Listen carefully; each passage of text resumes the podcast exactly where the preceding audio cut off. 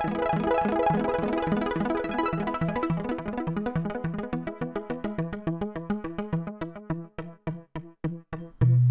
invitamos a escuchar el siguiente episodio con Esperanza Mayobre, artista venezolana radicada en Nueva York. Las obras de Esperanza contienen historias, no son simples objetos, desde un dibujo en grafito en la pared, un ladrillo cubierto en hojilla de oro, una balsa construida con la ayuda de sus amigos, una antena de televisión fabricada con las partes de un ventilador o una partida de dominó.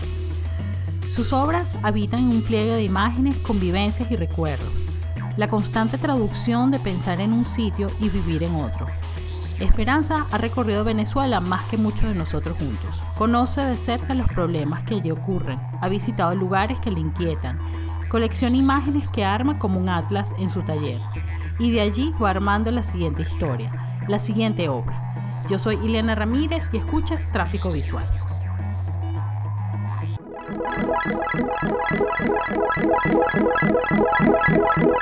Hola Esperanza, ¿cómo estás? Hola Iliana, bien y tú. Bueno, bienvenida a un nuevo episodio de Tráfico Visual. Estamos con Esperanza Mayobre, artista venezolana, caraqueña, radicada en Nueva York, en Estados Unidos, desde comienzos del 2000, 2000 comienzo del 2000. 2003. Lo que pasa es que en el 2000 en Boston, pero desde el 2000 fuera de Venezuela. Ok, entonces ya, bueno, tienes uno, bastante, ya un par de décadas fuera de, Venezuela, lo que no significa que hayas, eh, que tú te mantengas en constante, eh, bueno, tránsito y que hayas visitado Venezuela en, a lo largo de todos estos años y te mantengas en contacto con, lo que pasa aquí, con, con, tu familia, con tus amigos, eh, pero de eso hablaremos un, poco más adelante. Yo quería comenzar esta conversación y que finalmente se pudo dar y estoy muy contenta que, que estés aquí porque, bueno, primero que nada, porque tienes una, una exposición en Nueva York, en la galería Trestle, Trestle Gallery, que se llama We Too Have Become Ruins. Pero bueno, hasta, hasta hace pocas semanas estuvo en, en, sala, en exhibición. Y eso, ese es el pretexto para conversar hoy contigo, pero también quiero eh, que hablemos de, de, otros, de otros temas que están alrededor de tu obra, de tu investigación, de tu vida. Pero antes quiero eh, que escuchemos esta canción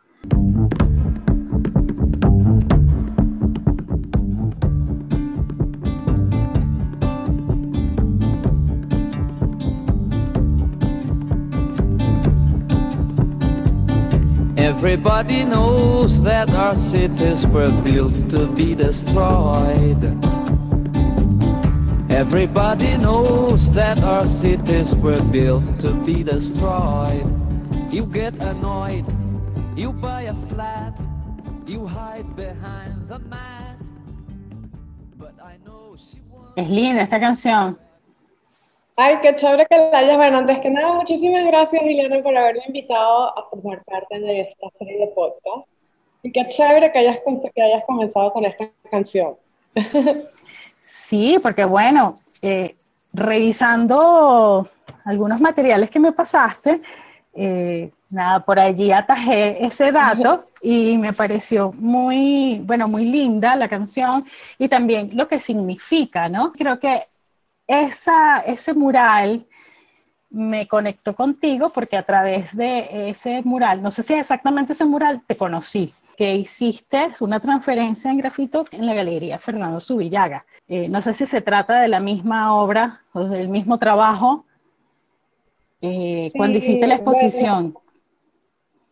esta, bueno, esta, qué chévere que conseguiste esta canción, que es, yo tengo toda una serie de dibujos y que nos conocimos en el, esa exposición fue hace tiempo, en el 2010, em, que la serie se llama Everybody Knows That Cities Are Built to Be Destroyed, que en español es todos sabemos que las ciudades han sido construidas, han sido construidas para ser destruidas.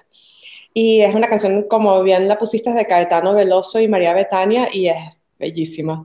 Y mm, la serie que hice en, la, en mi exposición individual en la Galería de Fernando Subillaga, este, todavía no había, no, eh, en ese momento se llamaba Fuga de la Nada.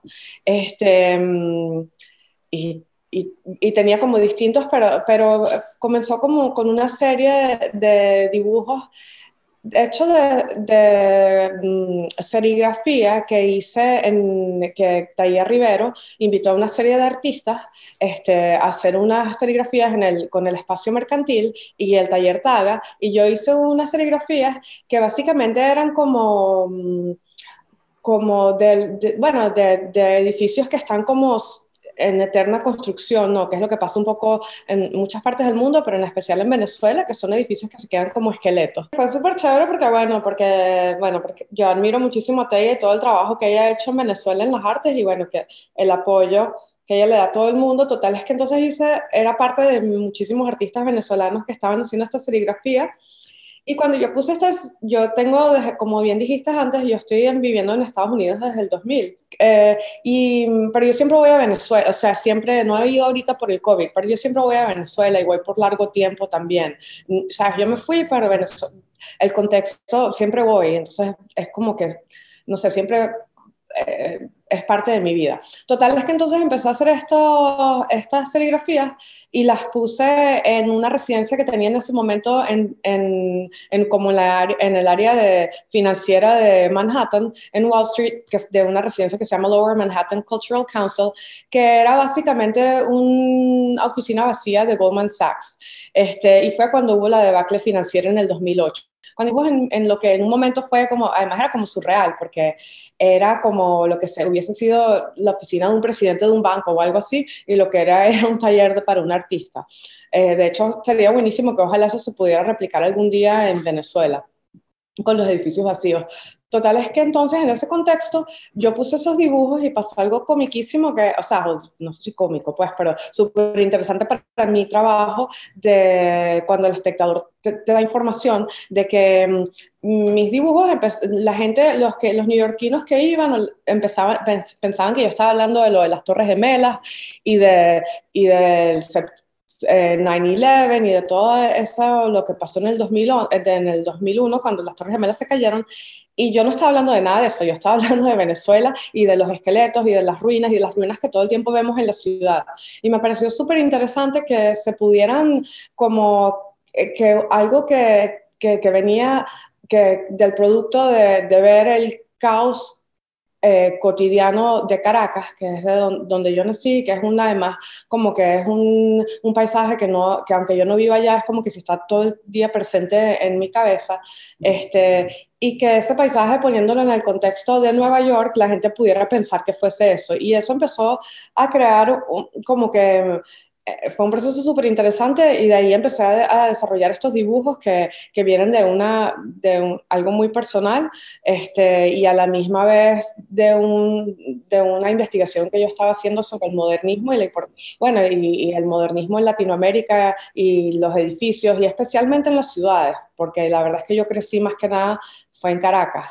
Y así fue como comenzó toda esta serie y evolucionó entre Everybody Knows of Cities That Are Built to Be Destroyed y basada en la canción de Caetano porque mm, yo siempre utilizo como que, el, eh, bueno, la escritura y el texto siempre es súper importante para mí y trato de basarme en el periódico o en, o en, lo que leo y de ahí eso es como, se vuelve como material.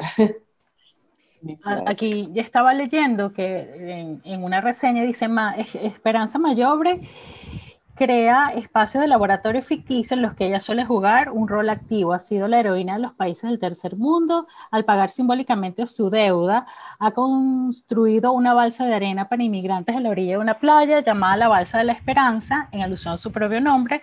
Ha hecho del juego dominó una práctica social inscrita en el terreno del arte o ha sido también la Santa Esperanza, la patrona de los inmigrantes.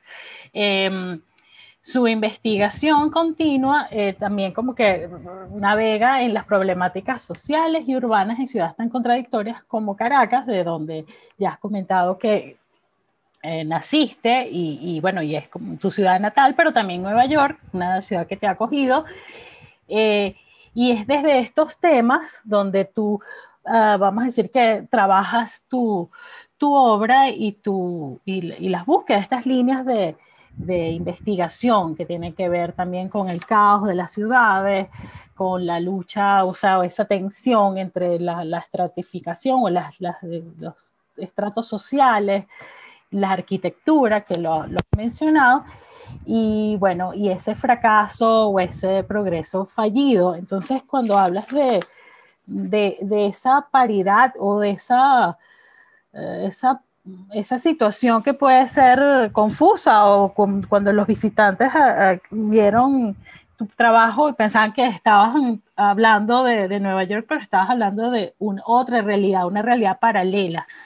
¿Cómo podrías describir ese trabajo tuyo a lo largo de estos años en, en función de, de, abordar eh, desde la arquitectura hasta como la, la vivencia más personal del inmigrante, pero no quiero hablar que, o sea, no quiero que me hables del inmigrante como tal, sino de tu vida que está de alguna manera partida en dos, ¿no? De que te mudaste y, y acabas de decir, tengo la cabeza en, o pienso, tengo presente constantemente esta ciudad y ahora esta otra ciudad. Ese paralelismo, ¿cómo lo llevas? ¿Cómo, cómo asumes vivir en un país donde decidiste mudarte, decidiste por varias circunstancias y luego esta ciudad a la que has regresado. Eh, no, yo, o sea, yo siento que em, básicamente nosotros venimos de un lugar en donde todo el mundo siempre tiene un cuento que contar. O sea, uno siempre tiene un cuento y todo el mundo tiene un chiste, todo, ¿sabes? Como que siento que uno, que uno vive dentro de una, de una narrativa oral sin estar pensando que uno creció dentro de la narrativa oral.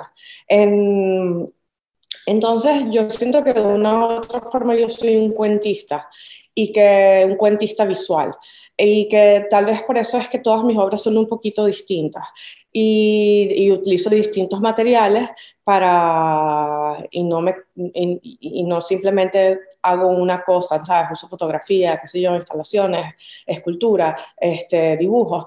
Em, y bueno, y a través de esta narrativa oral es que he podido y creo, y creo como historias inventadas y que, que las que ya mencionaste.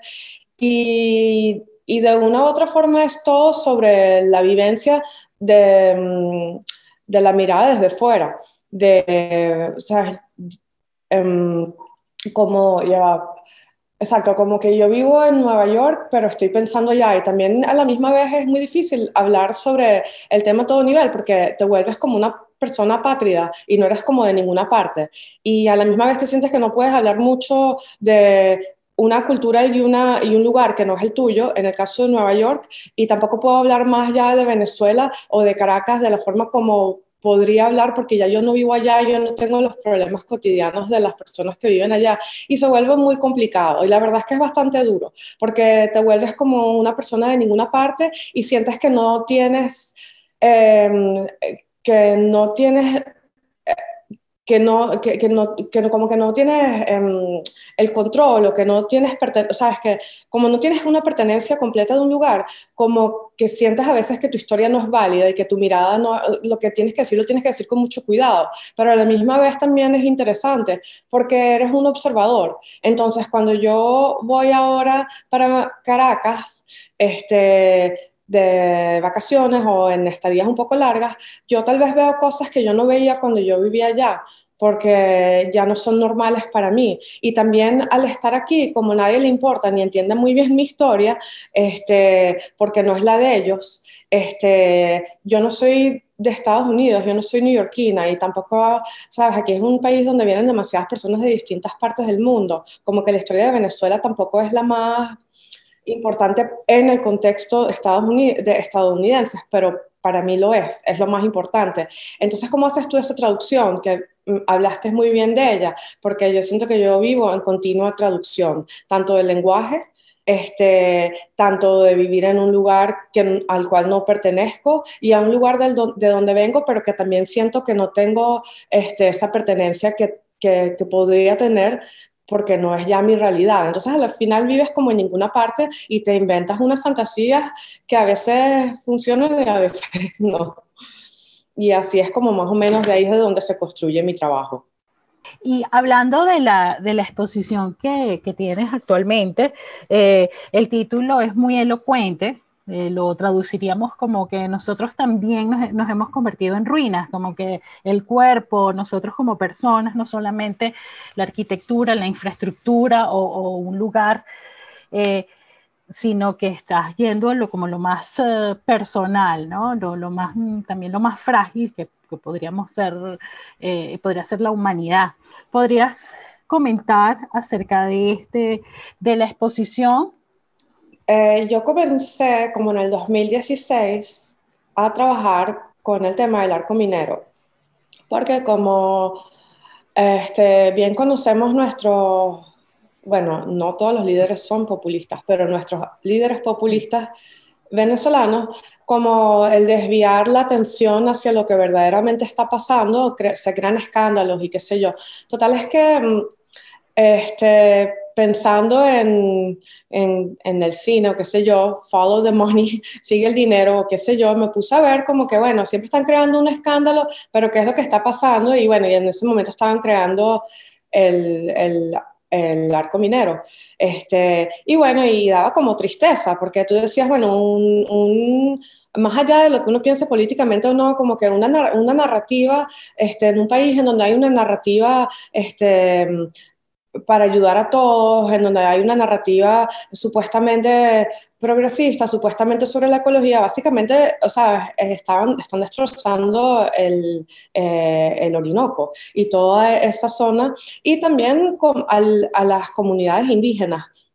Y, y, y, da como tristeza porque básicamente hasta, hasta ni siquiera me gusta echar el cuento completo porque me parece como que es como tan básico. Siento que estoy, está sucediendo lo que me enseñaron cuando estaba en el colegio, en quinto grado, acerca de cuando llegó Cristóbal Colón a América y se querían llevar el oro. Entonces es básicamente como la misma historia, son las mismas rutas, básicamente. Este, son unas avionetas que son, es, es el, es, perdón, es la minería irresponsable y descontrolada a todo nivel, desde la básica de una persona sacando minería de forma informal hasta unas minas ilegales, después los militares, este, el narcolavado, todas esas cuestas saca, sacan las avionetas, se las llevan a Curazao y Bonaire y después de ahí se van la ruta del oro que termina, entonces bueno, termina en Europa, eh, a veces va directamente a Holanda, a veces va este, vía África. Y bueno, es como triste porque es básicamente lo mismo que me enseñaron en quinto grado este, y es, está sucediendo. Entonces empecé como, yo tengo como un archivo de eh, no es completamente, porque no soy tan disciplinada, pero es esporádico, pero constante, de, de, las, de esta huida del oro este, y de las rutas. Entonces, a través de, del periódico, a través de distintos lugares, este, tanto desde el Nacional, el Universal, también leyendo a Porrea, ¿sabes? Desde todo tipo de de, tratando de ver distintas opiniones, tanto pro gobierno, anti gobierno, este, desde Al Jazeera, este, desde The Economist. Y bueno, tengo ese archivo, entonces normalmente eh, lo, los he ido como recogiendo en, en, cuadernos y después, bueno, empieza a pasar que esos cuadernos uno se los olvida y más nunca los vas a ver. Y empecé a hacer todo un trabajo sobre el arco minero eh, que empezó como esculturas, este, que eran básicamente como unos ladrillos de oro, este, unos ladrillos normales y corrientes de construcción, este, grises, porque son los que tengo acceso a este, aquí en Estados Unidos, y, y los, y con y están gold leaf, este, están como con oro encima y, y, por un lado, por otro lado, o sea, por la parte de atrás normalmente están como que no se ven empecé a crear unas esculturas que estoy con eso haciendo nuevamente referencia a la arquitectura, al narcolavado, a todos estos, eh, y a la ruta del oro, y, y poco a poco evolucionaron este, hacia dibujos, porque es la forma más fácil y económica de, de poder hablar de ellos, y que básicamente fueron como, han sido como diarios. Entonces, en todos los dibujos, por lo general, no en todos, pero en la mayoría, hay eh, hay una, una cita de lo que de lo que está pasando. Y era como una forma también de poder crear, de que no se olvide esta historia, porque en Venezuela pasan demasiadas cosas. Entonces, como pasan tantas cosas y, y, son tan rápidas y en, un mes pueden pasar lo que pasa en, país, en otros países en 10 años, entonces era también para, para que existiera una crónica o una, ¿sabes? Como un archivo de lo que está sucediendo. Y así es como se ha ido desarrollando el trabajo y para mí fue entonces, claro, como aquí yo vivo en Nueva York, eh, muchas veces cuando al principio la gente ve estos dibujos, pueden pensar que yo estoy hablando más de geometría este, europea, qué sé yo, Malevich o lo que sea, como que sí, tengo mucha influencia y me encanta la abstracción geométrica, pero también estoy pensando más que nada también en las cesterías y en las artesanías de los indígenas del Orinoco, porque son las artesanías que estaban en nuestras casas y con las cuales uno creció y con las cuales si uno viajaba por Venezuela uno veía estas cesterías y y bueno, después todo se complica porque son referencias de demasiados lugares. Hasta después de que empiezas a hacer los dibujos, puedes ver tus influencias de Gego, puedes ver las influencias de, de, los indígenas, puedes ver las, las, influencias de Malevich y después ves que tú empiezas poco a poco a crear tu propio lenguaje. Y, por, e, y son en oro como para hablar del tema, ha sido como mi forma de, de poder hablar de lo que está pasando en Venezuela. De hecho, han sido como, como diarios íntimos y personales y, han evolucionado en que cuando los ves em, empieza em, como que como, como es como el arte cinético, que está demasiado impregnado, creo que para un artista venezolano, aunque quieras escapar de él, a veces no puedes, y entonces empieza a pasar con los dibujos con el oro, que depende de dónde estás, ya se vuelven como dan lecturas, dan lecturas de luz y, como que te pierdes y se vuelven como meditativos y se vuelven un poco más complicados, pero para eso los tienes que ver. Hay unos que son unas transferencias, o sea, están en la pared o eh, son como unas, mm, una especie de murales o de... Y hay unas que son, están en, en otro soporte, está la parte escultórica, como más instalativa. ¿Puedes describir un poco el, el formato de las obras? Sí, bueno, en el contexto de esta exposición, o sea, te expliqué más o menos lo que, el trabajo que venía haciendo el arco minero, pero como para esta exposición y mm, como, eh, como, como dije anteriormente, como que casi todas las, este, mm, casi toda mi información o, o yo utilizo mucho el periódico como, como material para, y, para ideas, para los títulos, y este título, este, We Too Have Become Rooms, viene del periódico, un artículo que, que leí. Y bueno, y es básicamente como nos sentimos, tanto en tiempos pandémicos como venezolanos, en donde uno se siente que uno no tiene, o sea, yo, yo siento que no puedo hacer nada, este, y eso es una sensación muy triste. Este, y entonces para, e, en esta exposición, porque es en una galería pequeña, decidí no incluir esculturas este, y lo que incluí más bien fueron los dibujos en oro y los decidí mezclar con mis murales de, de, la serie que, de la canción con que abriste, de Caetano, Everybody Knows That Cities Are Built to Be Destroyed, porque básicamente, y fue completamente, bueno, como es a veces, a pesar de que como normalmente es que tú puedes tener toda una investigación como mm, más rigurosa, pero después lo personal se, entrelaza, se entrelaza y, y, y puse las dos obras y es como que si tuviesen hechas, o sea, son 10 años de diferencia en donde empecé a elaborar una y empecé a elaborar otra y se, se mezclan perfecto, porque es básicamente, es básicamente para mí son poemas hacia hacia Caracas y hacia la destrucción. Y bueno, es un poco triste por un lado, pero también a la misma vez las cosas este, evolucionan. Capaz es una destrucción que va a volverse en construcción. No todo tiene que ser negativo para el mundo. Bueno, eso, son, eso, eso es interesante de tu parte, como a lo largo de, tu carrera también uno, bueno, cuando uno hace algunas cosas, eh, tiene una carga emocional muy grande y después lo ve, lo va revisitando, lo ve con otros ojos y bueno, en, algunos casos de, tu obra también hay como esa manifestación o de, aunque tú incluyes algunos aspectos de humor o de sátira o de, sabes, como que bueno, estamos mal, pero vamos a ponerle buena cara. Como en el tiempo, a pesar de, de circunstancias que a lo mejor no son más felices, puedes, puedes ver esos trabajos con otra, con otra óptica, ¿no? Con otro punto de vista. Tú eres una venezolana que se gana su gentilicio porque la conoces bien, conoces bien al país, has tenido esa fortuna de la mano de, tu padre, eh, de, tu familia, y, entonces también tienes como, vamos a decir, no, no, lo estás haciendo de una manera tan superficial, sino también conoces como esos lugares, eh, eh, esos sentimientos que hay en, en, cada zona, por ejemplo, el lado de, eh, de Oriente, del Este, de la costa oriental, porque tu familia es de allí y tú pasaste parte de tu vida también yendo y viniendo. Y también recuerdo que, no sé si me comentaste, tú llegaste a ir al delta del Orinoco con, con, con tu papá.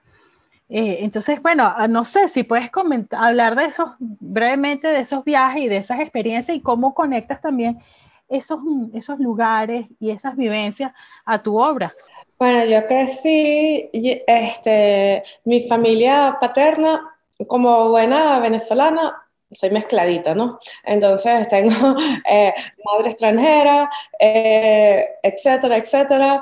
Este, bueno, madre, mi mamá es chilena, este, mis abuelos son judíos inmigrantes que llegaron de Austria y de Alemania, eh, qué sé yo, papá criollito, este, y todas esas mezclas, pero eso también ha servido creo que porque yo vivo siempre en constante traducción, porque son demasiadas cosas que tengo que entender que son disímiles.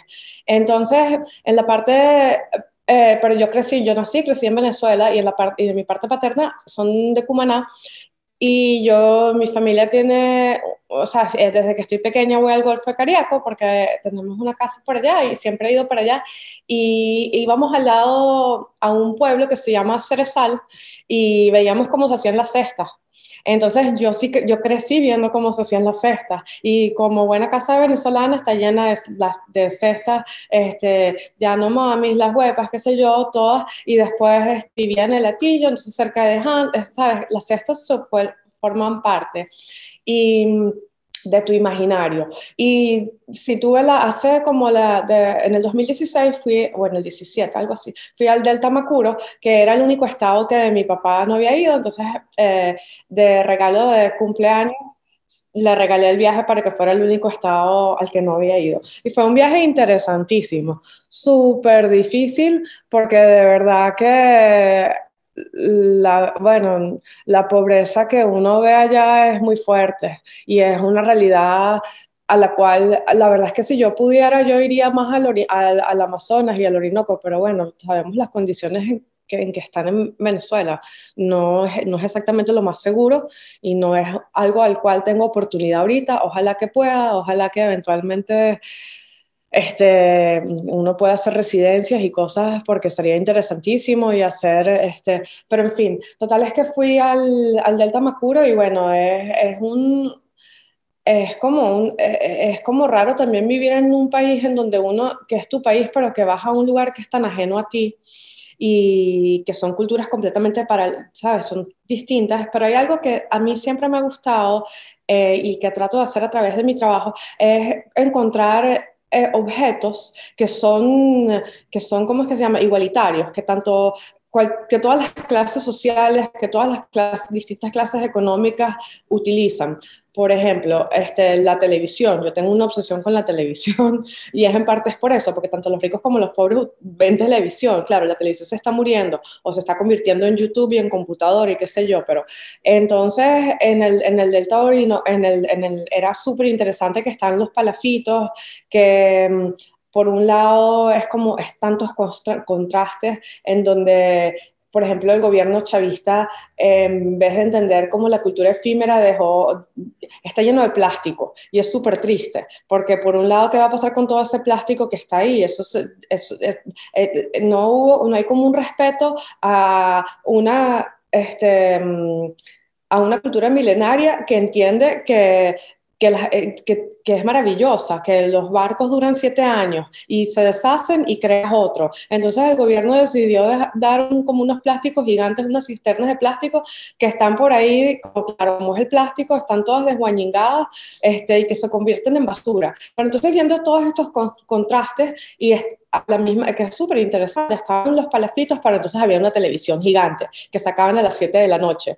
Este, y bueno, cuando vas para allá es, es como muy triste porque también ves todo el narcotráfico, ves todo el contrabando, ves los militares, es, es una realidad que, que es muy distinta, ¿sabes? Que como que bueno, fui de turista y ojalá pudiera quedarme ahí por un tiempo e ir como periodista o como antropóloga, pero bueno, no es algo que se pueda hacer ahorita en Venezuela por seguridad. Y todas esas cosas me, nutren. De hecho, no he podido ir a Venezuela en dos años por el COVID y eso es mm, grave para mi trabajo, porque eh, son, estas son las historias que, que, nutren lo que yo hago desde la distancia. Y no tratando de, de, dictar cátedra, sino algo que a mí me parece muy bonito del arte latinoamericano, que el arte latinoamericano es por lo general muy político, pero de una forma muy poética. Entonces no te está ¿sabes? No te está dando cátedra, no te está, no te está diciendo cómo tienes que pensar, solo te está dando como mm, ciertas, este, mm, te está llevando por una como Eliotisica o Sildo Meirelles, como te está diciendo más o menos qué, qué deberías ver, pero no te está diciendo que lo veas de alguna forma. Y mm, y es algo que he tratado de hacer con, viendo desde la distancia a Venezuela, porque la verdad es que si pudiera, para serte sincera, haría trabajo de otra cosa.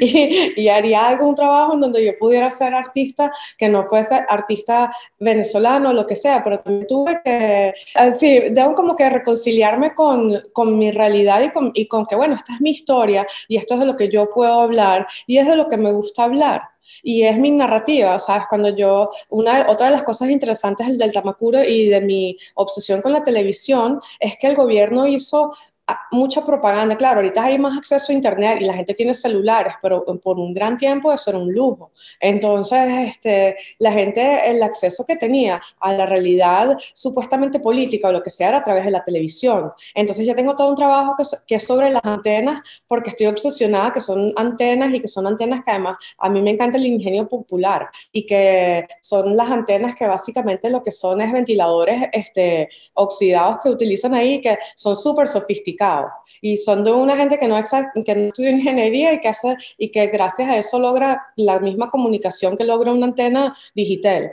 Y, eh, y a través de esa antena casera de, de ventilador, este, mm, se llegan las noticias de una realidad que eh, que para bien o para mal está manipulada por el gobierno y que es una realidad que no necesariamente es lo que está sucediendo. Yo lo veo como muchas realidades como fractales que están allí en paralelo, que están ocurriendo y tú te mueves a través de, de ¿sabes? De todas esas, de todas esas, eh, no sé, visualmente lo veo como fractales, como, como unas barreras transparentes pero que tienen sus diferencias y tú te has vuelto más líquida en el sentido de que puedes, tienes esa facilidad por tu bagaje familiar, por culturalmente, que bueno, que es maravilloso, porque el mundo, todos, en la medida que ampliemos nuestro, sabes, nuestro campo de cultural, visual, eh, sensible, pues seremos mucho más eh, empáticos ¿no? con, con, las personas. Y también lo que me llama la atención es que este proyecto, a pesar de que son investigaciones que ya tienes eh, a lo largo del camino, surge, por ejemplo, esta exposición bueno, ya en, una etapa diferente de la pandemia, o sea, es, es, un momento también diferente, extraordinario en el mundo y surge esta, esta exposición. Tú eh, habías tenido una anteriormente, o bueno, entre otras, pero estuvo el proyecto de que hiciste en Westchester Community College, que fue creo que una exposición grande en, la galería, una exposición grande de, bueno, de un, también un conjunto de obras tuyas. Este, no sé si hubo algo entre estas dos, mm, entre estas dos exposiciones, pero que o sea, lo que veo es que has mantenido ese hilo de, de investigación, de, de, inquietud. Que me pregunto yo, que hablaste que tenías como un compromiso, ¿tú en algún momento sientes que eso ha sido un peso para ti, una carga para ti, tener que hablar de la memoria venezolana, de lo que está pasando como un artista que está en el exterior? Sí, eso es un peso muy grande, pero, o sea, es una elección también. Yo podría no hacer eso y sería válido. Este, no creo que uno tenga necesariamente que hacer eso, pero cuando vienes, yo me acuerdo cuando yo llegué para acá en el 2000 y me acuerdo como en el 2005 o algo así, este, alguien me preguntaba, y esto es antes de que las cosas en Venezuela estuviesen como están ahorita, o en el 2003 por ahí me preguntaban que por qué mi obra siempre era tan política y social, como que alguien que no entendía, eh, pero que no, no es que no entendía mi obra, que no, que no eh, esa persona es, un artista que, no, que su obra no tiene nada social ni político, y lo cual es también muy válido, y es un excelente artista. Yo decía, es que yo no, yo no puedo escapar de eso. Eh, si tú, o podría, pero no puedo como persona. Este, yo, crecí viendo demasiadas desigualdades en Venezuela y es muy, es fuerte, es fuerte es fuerte, no, eh, tú no te puedes escapar en Venezuela. En Venezuela, en otros países no, no está la pobreza a tus ojos a través de las montañas. En Venezuela hay dos realidades paralelas. Bueno, hay más de dos. Hoy en día hay demasiadas realidades paralelas. Pero en, cuando yo estaba pequeña, lo veías, lo veías todo el tiempo. No te puedes escapar. Y yo no me pude escapar. Y es un tema que me interesa. O sea, de hecho, yo estudié economía al principio, pero bueno, yo no soy economista, pero pero era lo que quería hacer en el principio porque bueno, pero en fin, esa es mi búsqueda. Y es lo que ha sido, es un peso porque si yo pudiera yo solo haría el punto y la línea, sinceramente, porque que también es muy válido y también este, a través de, del arte se pueden decir muchas cosas sin que tengas que decir cosas políticas y sociales, por lo menos de forma literal. Yo he tratado no hacerlo dentro de lo posible literal y en ese sentido también es una ventaja el vivir en otro país, porque este, aquí a nadie le importa mucho mi historia, por más que nos duela, hay que admitirlo. O sea, al menos de que estemos en la primera página de New York Times, a mí nadie me pregunta si está mi familia bien, si no está bien, nadie sabe el, duelo que yo tengo por dentro, porque no es la historia, yo tampoco sé el duelo de la gente que, aquí también hay muchos problemas sociales, como mencionaste antes, aquí hay unos problemas sociales de racismo que uno no entiende porque no son los de uno, o sea, uno tiene otros, este, o sea, los entiendo, pero no los entiendo como ellos no entienden mi problema venezolano, para ser más clara. Entonces, ha sido, eh, es duro, pero a la misma vez eso te convierte que tengas que ser universal. Y eso también es interesante, porque es también que tengas que ser un como más habilidoso con las palabras, porque yo, tengo, yo he tenido que ser muy cuidadosa, porque yo también, y, pensar, y cuidadosa no, en tan, no por una cosa politically correct de, a lo gringo, sino cuidadosa en cuanto a a, no, decir estupideces, básicamente, este, porque tienes que ser cuidadoso de que con tus palabras, con lo que observas, con lo que ves, porque la realidad es que yo no vivo en Venezuela y yo no comparto los problemas de un venezolano. A mí me llega agua todos los días. Y entonces yo esa problemática yo no la tengo. Y yo, o sea, cuando voy la tengo, pero yo no tengo esa problemática día a día y yo tengo que ser respetuosa con eso y con lo que yo digo. Pero entonces es duro porque también es así como que te provoca deslastrarte y no quieres decir algo que no que ofenda a otra persona que la está pasando mal, ¿sabes? Es, es muy duro y a la misma vez también es duro estar aquí teniendo una historia y una narrativa que tú sientes que a nadie le importa porque cuando uno vive en el centro, el centro se le olvida la periferia y, la, y creen que lo universal es lo que está pasando aquí. Aquí se ve la, aquí piensan que la historia es lo que está pasando en Estados Unidos o en Europa, lo que sea. O sea, nosotros estamos olvidados.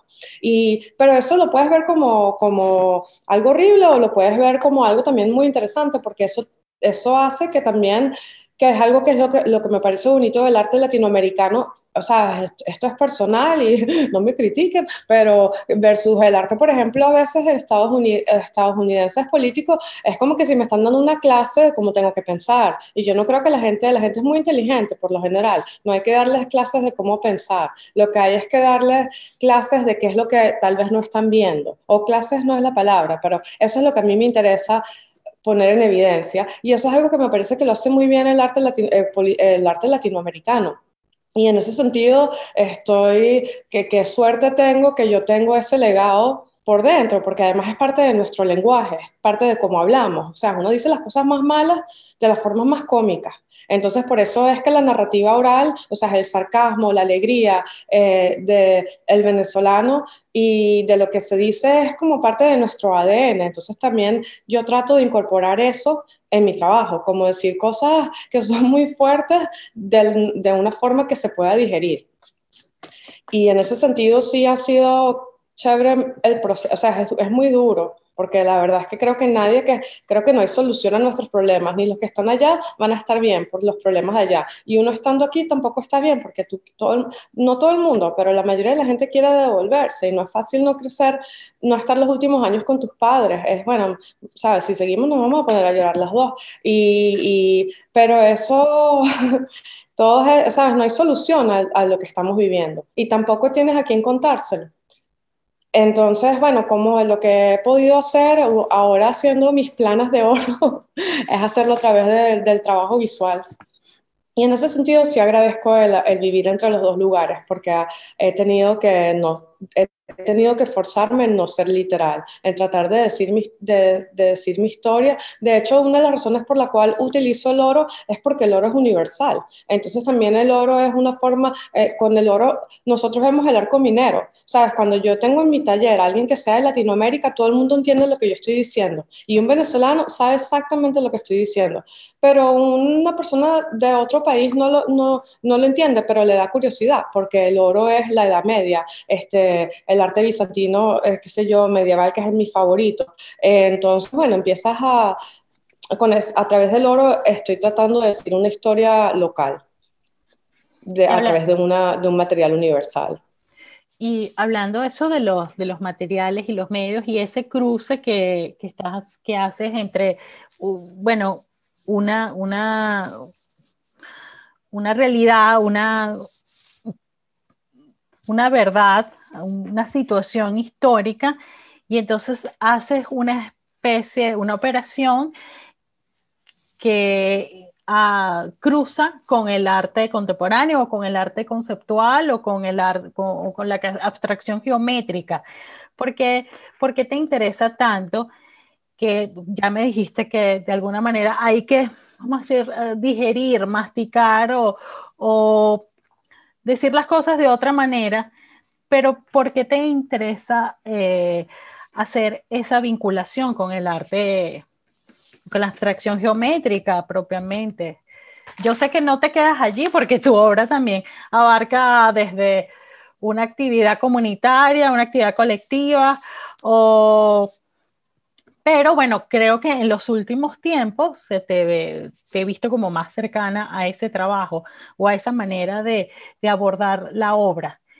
Entonces, entre la, una historia política o una situación, y entonces ya cuando lo vas a espacializar, cuando lo vas a presentar, hay una, un, un acercamiento hacia un trabajo como más geométrico, o, o por lo menos hay un guiño. La razón, la razón, no sé. Para serte sincera, pero te puedo decir que es algo como que de lo cual no me puedo escapar. Puedo decir, me pregunto a veces que si es este, nada, inevitable de tan, haber visto tantos Sotos y 10, que además me parecen maravillosos todos los que están por el público de, de, de de Venezuela, que me parece uno de los mejores artes públicos del mundo, y no sé si eso está tan metido en mi ADN como el Ávila, el paisaje, el mar, qué sé yo, y que es inevitable. Esa puede ser una razón. La otra razón puede ser, por ejemplo, mi trabajo es súper limpio, y yo creo que eso es, lo, eso es lo único alemán que yo tengo, bueno, tengo, sabes, mis, mis abuelas, por mis abuelos maternos, ¿no? Le digo, bueno, será mi sangre alemana, o sea, te estoy dando toda la parte anecdótica. Este, entonces, no sé, lo que sí te puedo decir es que siempre vuelvo, porque yo estudié diseño gráfico también, bueno, yo he estudiado muchas cosas. Una educación, hice como, ¿qué? Un liberal arts, un bachelor moderno allá en Caracas. Pero, en fin, este, yo estudié diseño gráfico, entonces yo a veces veo ciertas de las cosas que yo hago hoy en día y son básicamente dibujos que yo hacía cuando yo tenía 20 años.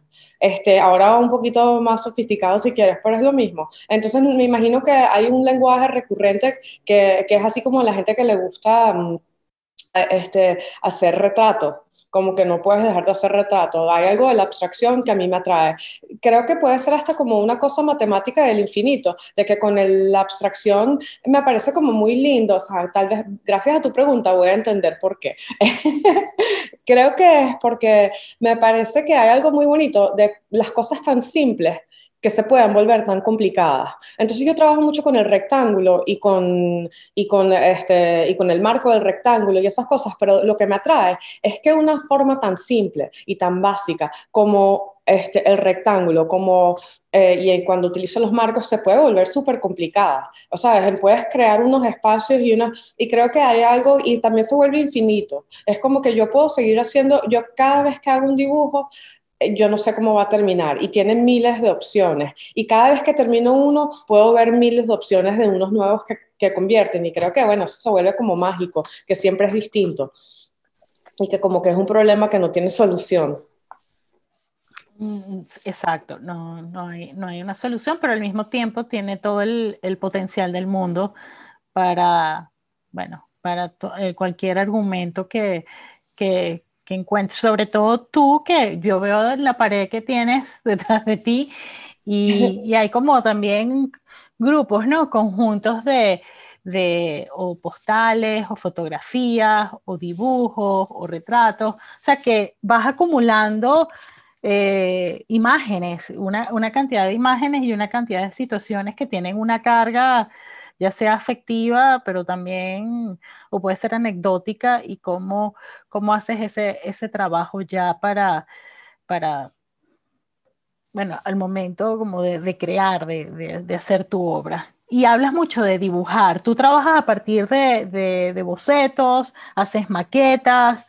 ¿Cómo es tu forma de, trabajar? Bueno, yo creo que o sea, yo, estoy entrenada como carpintera. Yo me gradué en el Instituto Artesanal de la Colonia Tobar, este, en Caricuao, y fue una educación maravillosa. No sabes lo que lo, lo agradezco muchísimo. Yo estudié dos años en, allá, creo que ahorita están en la colonia Tobar, de verdad, y aprendí a, a, hacer carpintera y, a, y ebanistería, y eso ha sido maravilloso porque eso te da como una sensibilidad hacia los materiales, te da un entendimiento, y bueno, la madera es muy bonita y es además muy, sabes, lijar, es muy meditativo. Entonces yo creo que el dibujo, yo, yo, más, yo más bien soy escultora. Lo que pasa es que por razones financieras he tenido que ir al papel. Entonces, creo, pero el papel también tiene algo que es muy bonito, que es algo como, que es como más simple. Y también son gestos y, no son tan grandilocuentes, no cuesta, ¿sabes? Es barato, es, es un gesto. Entonces, creo que, que eso me atrae mucho y también, bueno, es difícil uno viniendo de Venezuela eh, en donde hay tantos problemas económicos y sociales como que yo he tratado, si, o sea, a mí me parece que si yo de una u otra forma estoy hablando de esos temas, tus obras tienen que ser poco costosas, porque bueno, no sé, me da remordimiento, me da culpa. Si yo sé cuánto es el sueldo mínimo alguien en Venezuela y estás haciendo una obra hablando de la pobreza y la obra cuesta un dineral, a mí eso me parece una contradicción de la cual, que está bien el que lo haga, pero yo no, no quiero, o sea, no puedo, no puedo, me da culpa. Este, y creo que es innecesario. Creo que se puede decir muchas cosas de formas, y bueno, este, económicas. Y eh, entonces este, básicamente, cuando me dices cómo, trabajo, trabajo a partir de la escultura. Hago normalmente este, maquetas y de ahí comienzan los dibujos. O por lo menos lo, inicial siempre es una maqueta. Después se puede convertir en dibujo y el dibujo puede tener una, una mm, vida propia. También cuando hablas de, por ejemplo, de las fotos, este, bueno, a mí me encanta la fotografía. Creo que todo el mundo, ¿sabes? No sé, que a quién no, este, pero, ¿sabes? La fotografía es inmediata, es, son lindísimas, son afectivas, tienes, en la, la, que estás diciendo en la pared está llena de fotos que además es un peso grandísimo porque tengo, este, mis padres los dos fallecieron y, y yo tengo todo un archivo fotográfico de la casa de mis papás, que además era la casa de mis abuelos, o sea, es como que además mi papá era, hubiese sido hoarder, y eso ¿sabes? ¿Qué sé yo? Tengo, tengo todo el legado de, de la, del porque mi papá tenía todo lo que eran de, mi, de mis bisabuelos, de mis abuelos, ahora las, las tengo yo, mi hermana y yo, y a mí me encanta la fotografía y las, de las pocas cosas que me he podido traer de Venezuela son los álbumes de fotos. Este, y los traigo y estoy llena de ellos y son unas maravillas, pero también eh, también es fuerte porque tienen, algunas son fotos maravillosas que, bueno, capaz hay unas que son como hasta de Leo Matiz, pero ¿qué vas a hacer con esas fotos? Tienen, tienen y, y son como, tienen una carga emotiva porque son personales y a la misma vez las fotos, qué sé yo, tengo un archivo de unas fotos de, de la construcción del Guri y, y siempre trato de hacer obras con ellas y termino y dejo el proyecto. Ojalá que algún día me salga. Tengo una que estoy preparando ahorita sobre eh, el whisky en Venezuela. Entonces, este, trato de... Eh, pero en fin, total es que todas estas obras y, y, y, el dibujo me sirven mucho como, como yo normalmente trabajo en paralelo, una obra que es un poquito o más este, conceptual de forma obvia, qué sé yo, y otra aunque es un poquito más formal. Y es como que necesito una para la otra, para hacer la otra. Y creo que es que el dibujo también es como meditativo. Entonces, bueno, estoy haciendo los dibujos para ver si puedo terminar de hacer algo con todas las del archivo que tengo ahí. Y, y bueno, y el, proyecto que estoy tratando de terminar, que es sobre la influencia del whisky en la historia de Venezuela. Este, y bueno, trabajo largo, porque todo el tiempo se redefine. Sí. Uno piensa que eso terminó, sí, pero yo creo que eso es de, de, lo más lo que tiene más arraigo. Pero bueno, ciertamente hubo su, sus buenas épocas, mucho más, más uh, doradas que ahorita.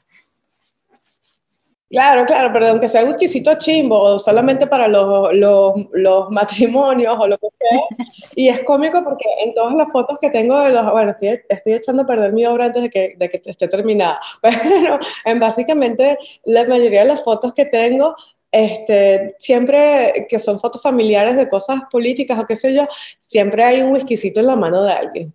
Y, y además en su momento Venezuela fue el primer ¿Ah? y era como el primer importador, o sea, el primer exportador de, de, whisky después de Escocia era Venezuela. Entonces es súper interesante toda esa historia y la estoy tratando de utilizar como una excusa para hablar de otras cosas, ¿no?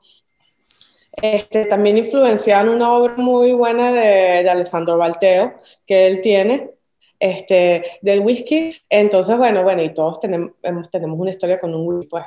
Entonces, pero bueno, tratar de utilizar las cosas que no son obvias y que son, y que, y que son igualitarias, ¿sabes? Que, que, nos, que, tenemos todos en común.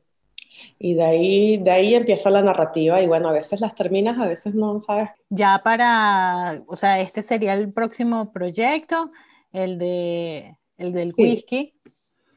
Y entonces seguirás, seguirás atada a, a tu archivo vernáculo, a tu archivo familiar y al, de alguna forma a tu realidad. O sea, a, a, a todos estos, eh, estos puentes ¿no? que hay entre Venezuela y, y, y, tu, bueno, y tu vida en Estados Unidos. Pero hay algo que tú has mencionado en, en, la, en esta conversación, que hablas del arte latinoamericano y a mí me gustaría saber de ti ¿Cómo lo ves tú? Porque claro, cuando uno habla con artistas, sobre todo artistas que viven aquí, eh, dice, bueno, yo, eh, mi arte, el arte venezolano, pero tú lo ves en un sentido un poco más, más amplio, ¿no?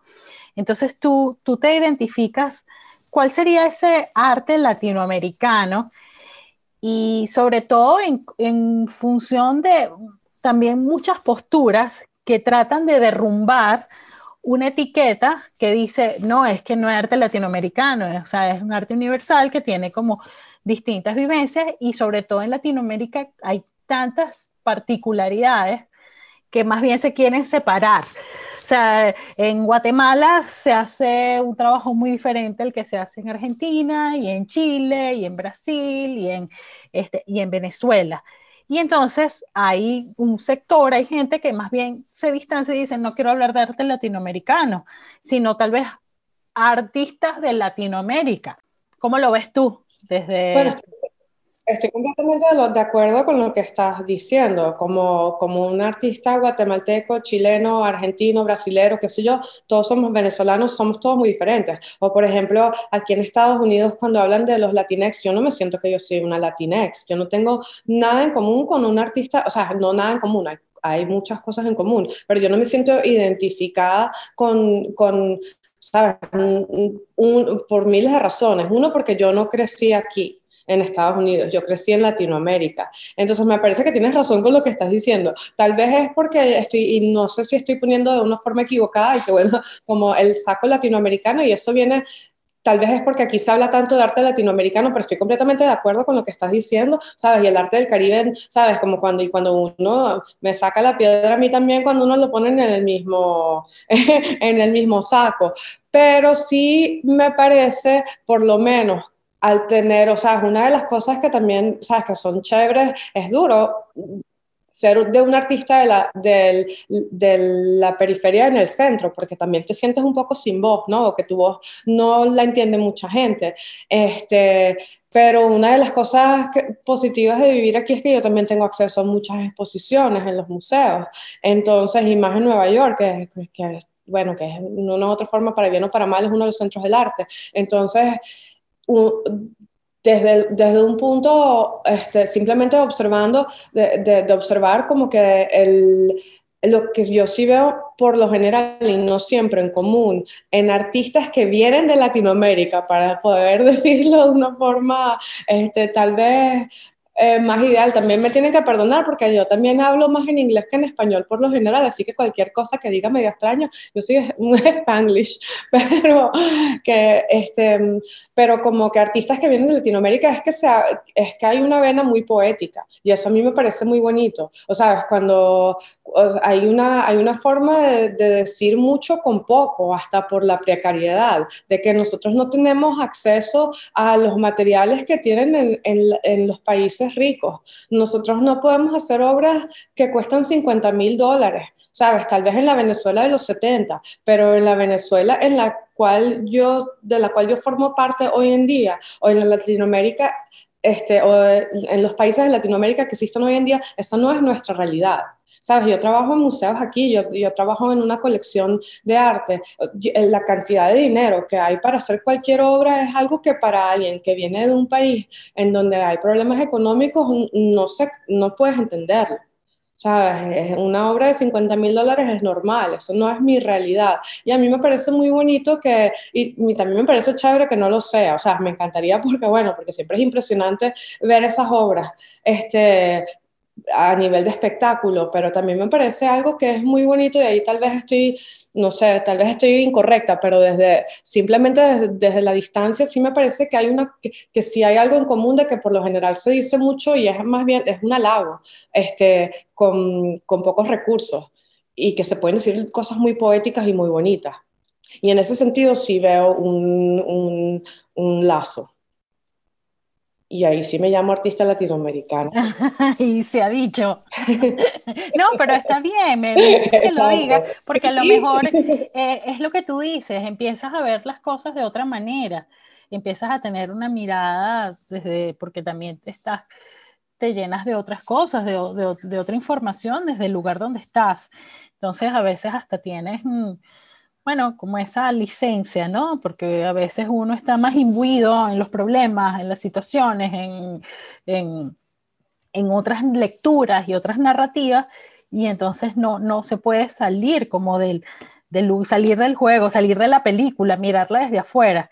Y eso, eso es, y bueno, más en una ciudad como Nueva York, que hay tantas culturas, hay tantas personas, tantas nacionalidades, hay generaciones de generaciones también, que eso es, es importante resaltar, que está abierta como a, bueno, sí, a una inmigración constante y a un tránsito perenne de, personas. Hablando de eso, y ya para ir... Y perdón que te interrumpa, pero y con lo que estás diciendo, por si acaso, yo no soy historiadora, yo no sé si yo no estoy, yo no sé si yo estoy diciendo lo correcto, yo no soy historiadora ni soy teórica, yo soy artista, yo hago cosas, este, yo estoy hablando desde la observación y creo que es muy válida la observación que tengo que dar, pero bueno, si alguien me viene a refutar la parte teórica, pueden tener toda la razón, pero sí me parece que, que como alguien creador y que trabajando, yo trabajo también cerca a muchos curadores e historiadores del arte, también a veces ellos ven el arte de una forma que no es como es. O sea, como que yo me da risa cuando empiezan a crear unas teorías, pero bueno, no me voy a meter en camisa 11 varas aquí. En, como artista, sí. como no, historiadora. Y, bueno, y, y, y tú habías dicho más temprano que también tu trabajo es un poco preservar, ¿sabes? Como esa, esa memoria, un hilo histórico de ciertos hechos que están reinterpretados, que, que bueno, que son metáforas, que, que están presentadas de, de, una forma distinta, pero hay allí unos cimientos de, de, datos, de datos que el que quiera indagar, pues bueno, bienvenido está eh, el Internet, ¿sabes? Y, y, y son como datos pueden ser más, más, más complicados, más complejos, pero para ti tú los, tú los tomaste. Yo lo que quería era, ya en esta última parte, era de, de lo que estábamos hablando, de esos lazos, eh, los trabajos que has hecho, las colaboraciones. Quería que uh, comentaras el, eh, eso que hiciste con, hace unos años con Ángela Bonadíez, otra artista venezolana, porque eso también es es necesario destacar que no es que estás allá también aislada, sino que estás en contacto y cómo se ha dado eh, ese, esa relación. A mí en el 2014 me invitó Creative Time Reports, que es una organización que es súper chévere, que está aquí en Nueva York, por un proyecto que había hecho antes con ellos, el de la Balsa de la Esperanza, este, me invitaron a que yo eh, escribiera sobre lo que estaba pasando en Venezuela. Este, y bueno, como todos nos podemos recordar, aunque ya no es demasiado difícil recordarse de todo lo que pasa, en el 2014 fueron las protestas, una de las protestas mayores en Venezuela y bueno, fue un momento muy álgido en el país y ellos me invitaron a hablar de eso y bueno, como ya he dicho bastantes veces, como que no sabía si era la persona indicada, pues porque yo soy como muy respetuosa en que yo no sé si yo quiero hablar de Venezuela este, sobre todo que quede por escrito, o sea, no, sé si yo quiero hablar de Venezuela eh, al no vivir allá, básicamente. Total es que, mm, pero decidí que yo, a pesar de que yo tengo una postura em, política como la que, o sea, sí, sí, soy antigobierno y todas esas cosas, pero trato de entender por qué pasó lo que pasó. No entiendo nada, por si acaso, pero trato. Entonces he tratado de, de entender por qué es un chavismo, más allá de que si estoy de acuerdo o no, estoy tratando de entender, porque también los problemas sociales y económicos en Venezuela este, existían de antes, lo que se han ido poniendo obviamente peor y lo que está pasando no tiene nombre, pero este, he estado tratando de entender no, no, he sido muy efectiva. Pero este, en esa búsqueda de tratar de entender y tratar de entender también como, decidí hablar y también el público, antes cuando uno decía que uno no le gustaba el gobierno chavista, en, por lo menos en una ciudad como Nueva York, que está lleno de académicos, etcétera, etcétera, artistas, la gente lo que iba directamente era pensaba que uno era de derecha y que uno tenía, este, uno no tenía conciencia social. Y bueno, es muy irritante si uno, si piensan eso de uno y sobre todo de alguien que básicamente ha hecho todo su trabajo sobre la conciencia social o dentro, dentro de lo posible. Y bueno, traté de, tuve que tomar como una posición de, de, que quise tomar una posición de cómo explicarle a los demás, a la gente que está aquí en Nueva York. O sea, yo hice ese proyecto para la gente que está aquí, este, qué es lo que estaba pasando en Venezuela y cómo muchos de esos líderes que tal vez en algún momento tuvieron unas ideas revolucionarias muy bonitas, porque la verdad es que a mí me parece bien erradicar el hambre y la desigualdad social, pero bueno, eso no es lo que sucedió ni lo que está pasando. Este, y cómo hablar de eso, y eso fue lo que traté de hacer en las postales. Y yo quería ir a Venezuela para tomar las fotos, pero el presupuesto que me dieron no lo daba y también me parecía bonito hacer una colaboración con alguien que estuviese en Venezuela y Ángela Buenadías me parece una excelente artista, este, además es amiga mía y además me parece una persona maravillosa y, eh, y también excelente artista, lo vuelvo y lo repito, y excelente fotógrafo y la quise invitar a que a que, a que tomara las fotos y ella tomó como 600, ella tenía un archivo de fotos y yo del, archivo de fotos básicamente son ocho postales, escogí ocho y fue súper interesante porque también, eh, también como había imágenes que tal vez son impactantes si tú estás en Venezuela, pero que alguien de afuera no va a entender lo impactante que son. Entonces fue súper interesante editar todas estas fotos, este Y bueno, y algo que a mí me encanta de cuando yo trabajo en Venezuela, que las cosas se vuelven comunitarias. Entonces, por ejemplo, mi papá me decía, pero tienes que poner una foto de Caracas para que se vea que eso mm, es una gran ciudad, porque también la gente, entonces como, como todo el mundo, como cada vez que yo trabajo en, en, Venezuela, a mí me encanta porque se vuelve una colaboración sin querer, ¿sabes? En otros proyectos, la televisión te la da la abuelita, no sé qué, ¿sabes? Siempre como el espíritu venezolano. Entonces, así fue como trabajé con Ángela y fue un proyecto súper chévere. Siempre decimos para hacer otro proyecto, pero bueno, como todos sabemos, la vida venezolana es un poco caótica y ella ahorita ya no está en Venezuela y uno, bueno, está haciendo lo que uno puede. En cuanto a los artistas venezolanos, no tengo sino admisión y me parece que hay unos artistas excelentes, tanto fuera de Venezuela como adentro, ¿sabes? Este, no sé, puedo nombrar, si se me va a olvidar gente, así que que nadie es pero este... No te pongo en ese eh, eh, no, no, Ángela. Bueno, Ángela, que ya la nombré, sabes, me encanta Alessandro Balteo, está Daniel Medina, que está en Caracas, Gerardo Rojas, tú sabes, este, Luis Romero con la labor que está haciendo con Abra, sabes, admiro muchísimo que él trabaje tan duro allí, este, también me parece maravilloso el trabajo de Sumon Lee, o sea, podemos nombrar, mm, nombré algunos, pero y cada vez que voy para Venezuela, bueno, Lucía, que es muy amiga mía, Lucía Pisani, qué sé yo, ahí, podemos nombrar, esas hay miles de artistas venezolanos y bueno, ojalá la idea es que, es que se cree una comunidad grande y que no sea un solo artista venezolano que sea bueno, sino que sean Débora Castillo, que sean muchísimos. Este, y, y si están, lo que pasa es que nosotros no tenemos las oportunidades. Nosotros no tenemos país y no tenemos un país que nos apoya. Entonces, ¿qué es lo que nos diferencia a otros países como México, Brasil, Argentina? Somos un país somos artistas que estamos marginalizados, porque nosotros no tenemos un apoyo estatal, no tenemos un apoyo tampoco privado, porque no hay ninguna este, entidad privada que está apoyando a los artistas venezolanos, que por cierto deberían, este, tanto para llevar, que en algún momento ha habido, pero en este momento no hay, este, tanto para llevar artistas a nivel internacional para que hagan residencias, porque tú no puedes crear una comunidad ni buenos artistas si no haces escuela este, Ana, Ana Alenzo también, que, me encanta su trabajo y que está en Berlín y con ella está haciendo un trabajo maravilloso, por cierto, del arco minero, en donde está reuniendo a varios artistas, este, cineastas, escritores que trabajan con el, ¿sabes?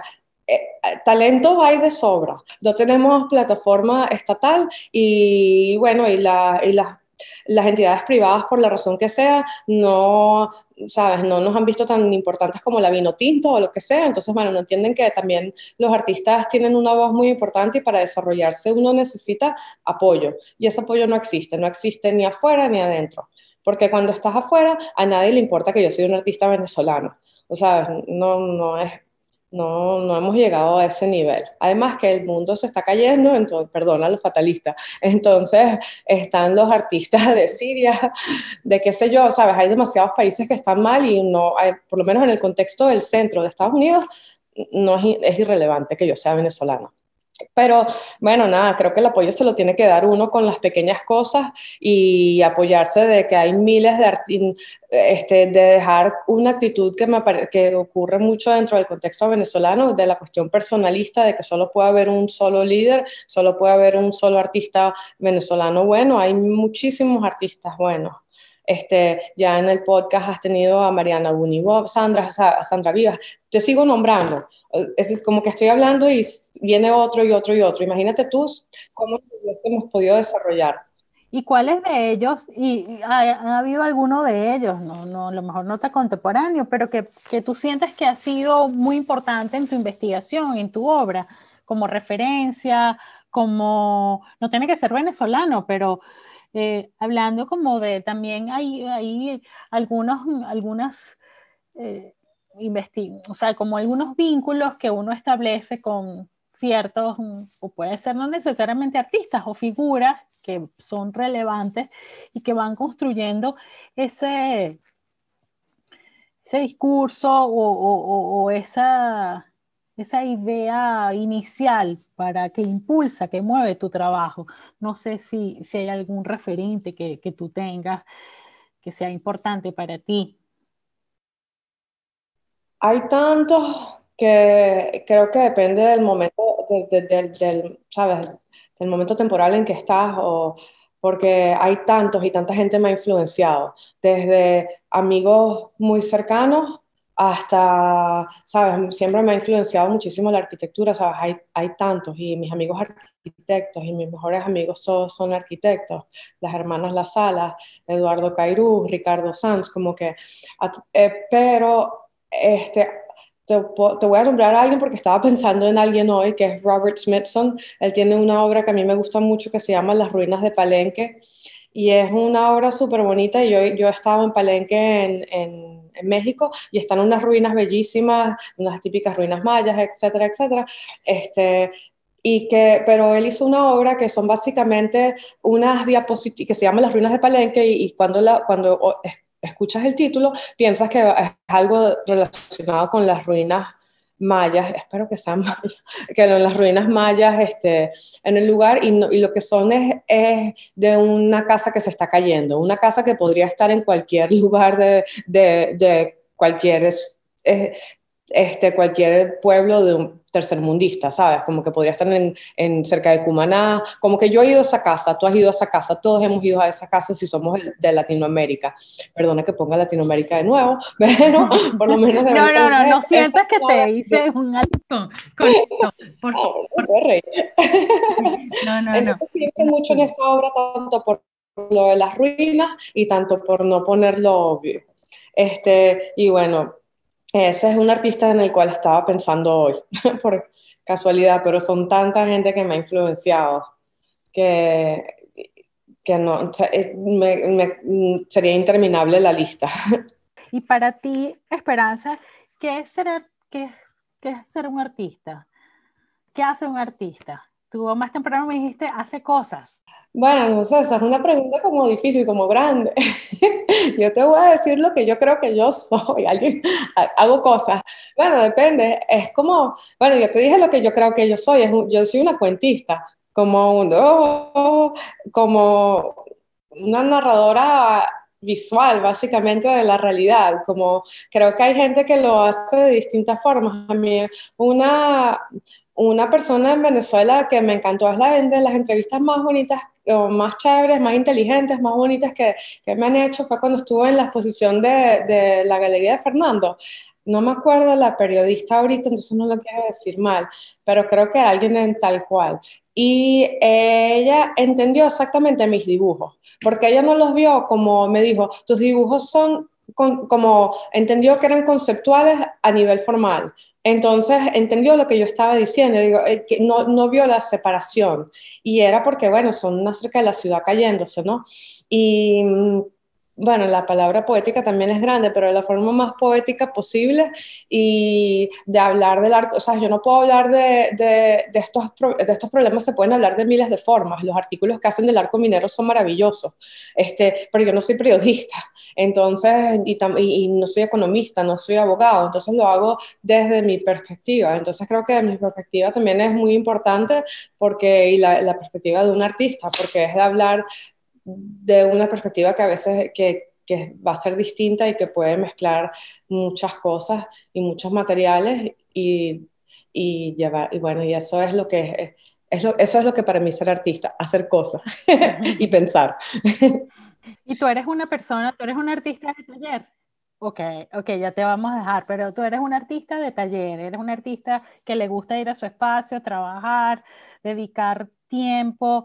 Eh, como que separar eso de tu vida, tu vida personal y tu trabajo artístico, tener ese nicho, ese, ese espacio para ti. Bueno, sí, no, sabes, cuando me preguntaste de mis influencias y te dije Robert Smithson, también, por ejemplo, Félix González Torres es una gran influencia. Y él, este, o sea, además el, el traquetrabajo tan maravilloso. Este, y él, por ejemplo, él, yo le, y en una, entrevista que una vez leí de él, él decía que cuando él era un artista pobre, nada, no tenía taller y cuando finalmente ya pudo pagar las cuentas como Dios manda, esa es otra cosa, la, otra definición del artista, ¿no? Cuando ya finalmente pudo este, pagar las cuentas y tuvo un taller, odió tener un taller que iba al taller a no hacer nada, que, como que tuvo que dejar el taller. Por lo menos esa es la entrevista que yo leí en un libro de, que tengo de él. Y siempre pienso en eso y como que, bueno, vale la pena tener un taller, es costoso, también a veces como que estar metida en un taller hace que tu trabajo sea de una forma y no sea tan libre. Es como, es complicado, también uno vive, uno, y, de ahí sacas ideas, y también vas a la playa, y también te despiertas a las 3 de la mañana con una idea, y también vienes al taller y no haces nada y te vas, o te tomas una cerveza y, y te, te, quieres pegar un tiro porque no hiciste nada en todo el día y que pérdida de tiempo, y que, pero también es bueno, el taller en mi caso, como los los apartamentos en Nueva York son tan pequeños, mi taller es más grande que mi casa. Es mi espacio donde yo estoy, es el espacio que yo tengo. Entonces, también no se vuelve los talleres, no es que es un taller así súper productivo. Además, hoy en día la fabricación es tan cara y los espacios son tan caros que la mitad de los talleres son como talleres también completamente distintos a los que eran, a los que uno ve en las películas, en donde la gente estoy haciendo, o sea, yo soy carpintera, tengo una tengo las herramientas en mi taller al lado, pero comprar madera es carísimo, tampoco es que todo el día estoy en el taller haciendo obra, eso ya no existe, o sea, la persona que haga eso es una persona que tiene, que está a otro nivel, ¿sabes? Anish Kapoor, qué sé yo, que tiene, y que ni siquiera lo hace él, que sino que tiene sus fabricantes, por lo general, y estoy generalizando, etcétera, pero pero no, pero a mí sí me gusta tener taller, es mi único espacio que es para mí, que nadie me fastidia, que nadie puede entrar y que y que puedes poner tus cosas y, y, todas mis fotos de mis archivos y toda mi memorabilia y volverme loca viendo todo sin saber qué hacer. Entonces, pero decir que soy artista de taller, taller así, no, no como son los pintores, que si no están en el taller no, no pueden hacer nada, no, uno está en, la, en el metro y estás pensando. Mira, Esperanza, bueno, creo que ha sido muy chévere conversar contigo, súper grato entender un poco más de, eh, esas cosas que te mueven, esas, esas emociones, esas circunstancias a veces duras, pero que tú le encuentras como le das la vuelta y, lo, y nos lo cuentas de una manera eh, en su complejidad, pero también de una, una, forma muy bella, porque es un trabajo hermoso visualmente y, y también que, que, cuenta mucho de ti. No sé si quieres agregar algo más, pero yo creo que eh, de verdad me, me, quedo con lo último que me contaste y, y bueno, de verdad, dándote de nuevo las gracias por este tiempo. Ay, no, Ileana, muchísimas gracias a ti, gracias por todo el trabajo que haces con tráfico visual, gracias a ti tengo acceso a todo lo que está pasando en Venezuela, así que te lo agradezco muchísimo, soy tu fan. muchísimas gracias por todo el trabajo que estás haciendo. No, no, gracias a ti, gracias a ti, porque creo que de las cosas bonitas también que nos ha dado el arte y es la amistad y el afecto y he encontrado gente maravillosa como tú que, no es porque haya sido en el arte, pero bueno, es en el lugar donde nos, nos hemos movido, donde eh, nos desenvolvemos y esa es la, la, parte creo que más hermosa de esto de la vida, porque ya no es solamente eres un artista, eres una amiga y, y bueno, son ojos que están allí mirando y pensando y creando para, bueno, para, para que en un futuro nos nos entendamos un poco mejor o, por lo menos sepamos cuál fue eh, esa historia. Pero yo estoy muy contenta de, tenerte hoy aquí y seguiremos pendientes de, de, tus próximos proyectos. Creo que me quedé pensando ahorita y te respondí, te respondí que es ser artista sin decirte nada, porque hacer cosas y qué es lo que es una cosa. Bueno, es verdad. es la nada. O sea que no te respondí, porque no sé la respuesta. Gracias por todo, Iliana. Bueno, gracias a ti. Gracias Esperanza por tu tiempo en esta conversación y a ustedes por escucharnos. Recuerden que los episodios del podcast están disponibles en nuestras plataformas aliadas como Apple Podcast, Spotify, Mixcloud, YouTube, Evox y Google Podcast. Nos escuchamos en una próxima oportunidad.